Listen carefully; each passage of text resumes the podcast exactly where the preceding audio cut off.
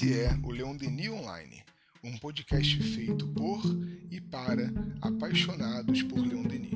Bem-vindo e bem-vinda a esse novo episódio.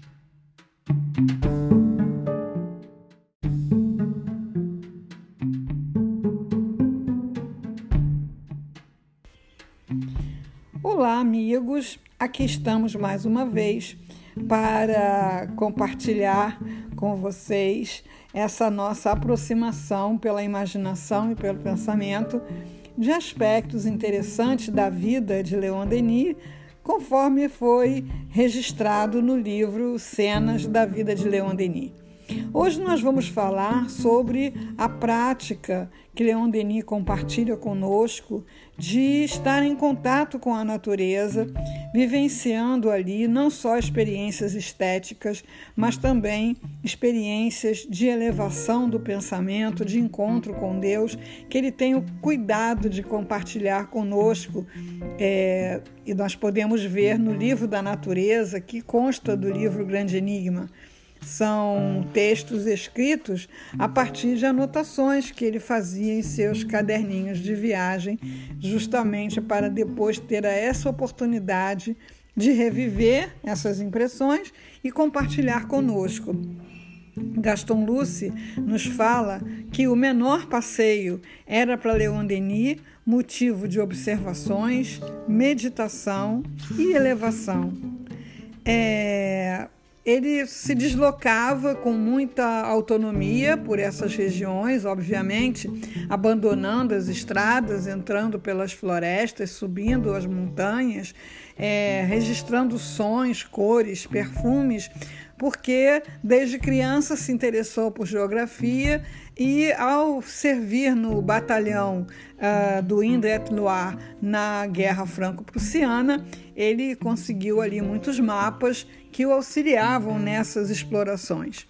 Foi assim que ele encontrou o monastério Grande Chartres, sobre o que já conversamos, aonde ele teve revelações é, de vidas passadas, e assim também ele se abandona na, na floresta, ah, nas montanhas, e compartilha conosco as suas experiências de de pés descalços, sentindo o contato da terra, é, chamá-la de nutriz, de mãe, de olhar para o céu, ouvindo no íntimo os apelos das estrelas que o animam. Alma querida, apressa-te. Impregna o pensamento do perfume dos bosques e eleva-o a Deus para depois irradiá-lo num cântico de paz e de concórdia sobre todos os seres. Certa vez, subindo a montanha, fica tão embevecido na observação do panorama que se esqueceu da hora de descer.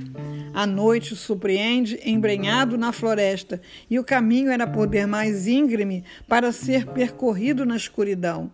Serenamente ele se prepara para desfrutar da nova experiência, passar a noite completamente só em meio à natureza. E aí, súbito, na escuridão absoluta da noite, um arbusto surge feericamente iluminado. Seriam fadas, duendes, espíritos? Aproxima-se curioso e encantado descobre apenas um cintilante enxame de vagalumes. Todas essas uh, passagens, né, que aqui obviamente estamos reduzindo bastante, nos deixam encantados.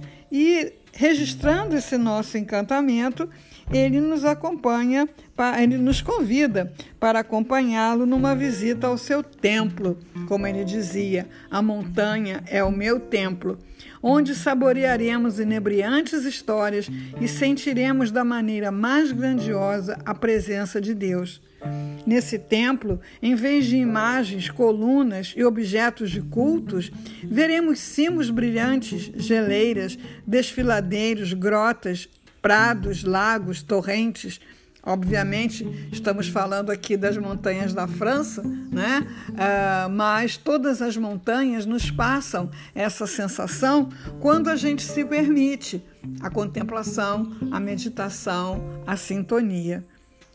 É preciso partir pela madrugada, quando a natureza se acha ainda impregnada dos aromas das flores noturnas. Seguindo Leon Denis, subindo sempre até o ponto em que os povoados se reduzem a pequenas manchas brancas perdidas na verdura e as lagoas refletem o sol como se fossem placas de aço polido. Cansados, ofegantes, mas Leon Denis não desanima e uh, nos incentiva. Retomemos no a nossa marcha. Ao chegar aos cimos, Exausto, mas felizes por termos conseguido, Leon Denis nos convidará a contemplar a nossa recompensa. Só então nos apercebemos do panorama tão belo que ofusca o olhar e enche a alma de emoção. Queremos ficar ali para sempre, mas a noite vai chegar e é preciso descer.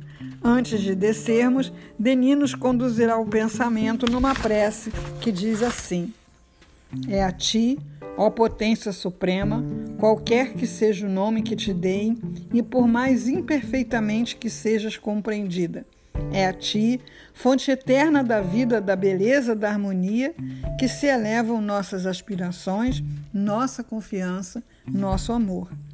E nós, em nosso íntimo, estaremos agradecendo a Deus por toda a sua obra mas também por ter nos enviado para a escalada da existência esse andarilho solitário, esse guia sublime que, enquanto voltamos para as nossas ocupações habituais, ainda acena para nós lá de cima, numa aura de luz.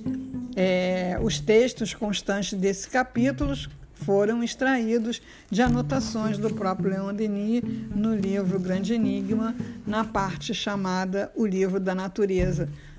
Vamos conhecer. Até a próxima.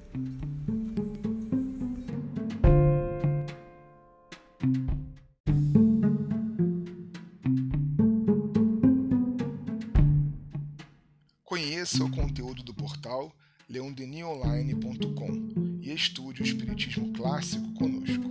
Visite nosso Instagram, arroba leondenionline.